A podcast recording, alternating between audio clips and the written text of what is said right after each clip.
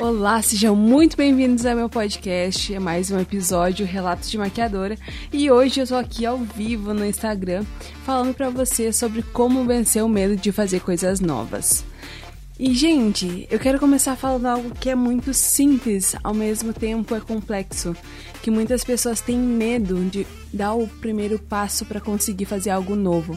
Muitas pessoas têm medo de, sabe, romper aquela coisa que aquele receio ou de repente aquela insegurança que impede de fazer com que você viva coisas novas, né? E principalmente não só viver coisas novas, mas viver é, algo diferente na sua vida que te desafie. E isso eu acho que é o maior medo de muitas pessoas hoje em dia.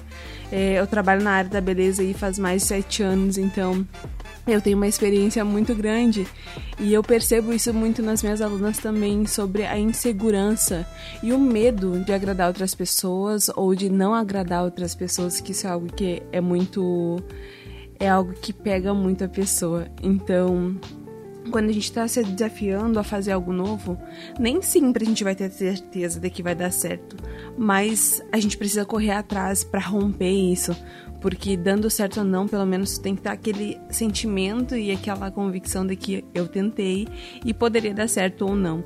Então, isso é algo que para mim é, é de grande importância, porque tudo que eu fiz na minha vida e tenho feito sempre vem com desafios, sempre vem com algo novo. Então, se porventura isso que tu tá fazendo hoje não tá te desafiando, tá muito confortável, gente, tem que parar e analisar porque tem realmente uma coisa errada. Porque, de fato, quando a gente acha que tá tudo bem, tá tudo tranquilo, tá errado, porque o ser humano ele só evolui quando a gente está em movimento. Enquanto a gente não está se movimentando, a gente está parado. E aí a gente começa a perceber as pessoas ao nosso redor, principalmente nas redes sociais, que estão se movimentando. E a vida é assim, porque se tu não se movimentar, vai ficar parado e as outras pessoas vão continuar se movimentando. E aí vai vir aquele sentimento de tristeza ou de repente até aquela comparação, poxa vida, eu poderia estar tá fazendo aquela coisa. E é a mesma coisa quando é, eu voltei a fazer exercício agora, um, um, acho que faz uns dois meses. E eu sempre fico naquela, naquela, naquele pensamento de que se eu tivesse começado há três meses ou há um ano atrás, o meu corpo já seria totalmente diferente. Mas só que se eu pensasse sempre nisso e não começasse, e meu corpo já não ia estar do mesmo jeito, porque é algo que vai só é algo que vai só se modificando à medida que a gente dá esse passo para mudança.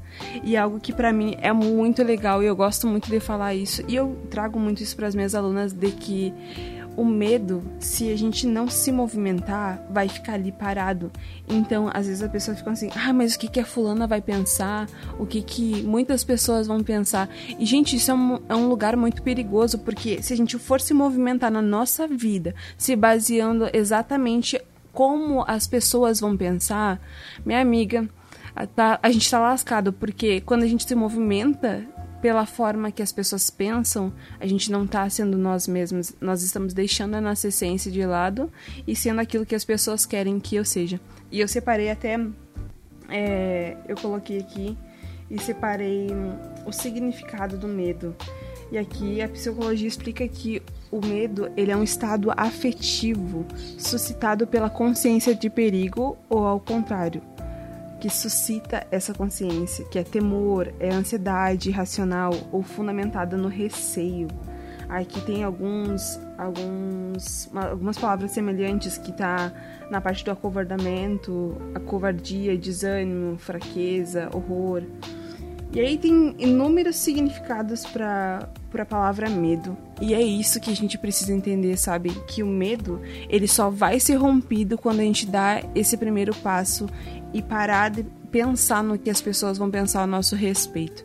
E isso tem feito total sentido na minha vida porque eu tenho vivido coisas novas, mas porque eu tenho rompido. Não quer dizer que eu não vá ter medo, mas é que mesmo assim com medo eu vou, porque se eu ficar parada sempre do mesmo jeito, as coisas não acontecem. Pode ter certeza que as coisas não acontecem. Então isso é muito importante, sabe? Porque isso vai fazer com que você dê um vira-chave, sabe? Daquele estalo, start na sua vida. Principalmente se você quer viver algo novo. E eu tenho certeza que Deus, para esse ano, ele tem algo novo na vida de cada pessoa. E não é só por simplesmente, ai, tá começando um novo ano, a gente fica com novas expectativas. Não, mas é porque diante de tudo que a humanidade passou nesses últimos dois anos, sabe? Eu creio que mesmo com as dificuldades, Deus tem algo novo para nós e algo bom, sabe? Algo que a gente precisa estar tá ali disponível para agarrar com todas as forças essas oportunidades que estão vindo, porque se a gente não agarrar, minha amiga, a gente vai ficar para trás. E é por isso que eu tô aqui hoje para te dizer que é possível sim. Tudo que você deseja, tudo que você almeja, seja é, de repente um, um valor maior, nas, maior nas suas finanças, de repente um, algum objeto, algum negócio, algo que você queira conquistar, sua casa, seu carro, não sei.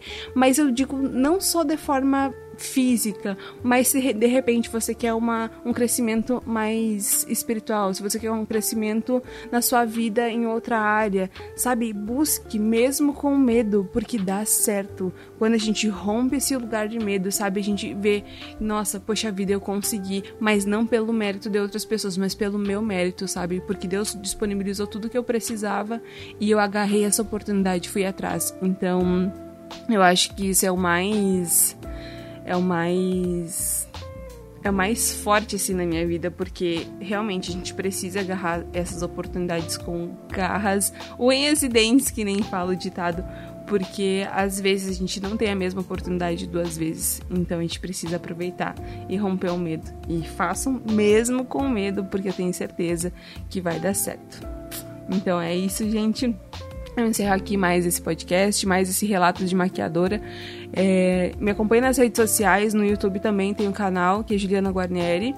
É, tem muita dica lá, tem muita aula gratuita. No Spotify também é Relatos de Maquiadora, você consegue me acompanhar lá. Tem as redes sociais, que é o Instagram Juliana Guarnieri, Makeup.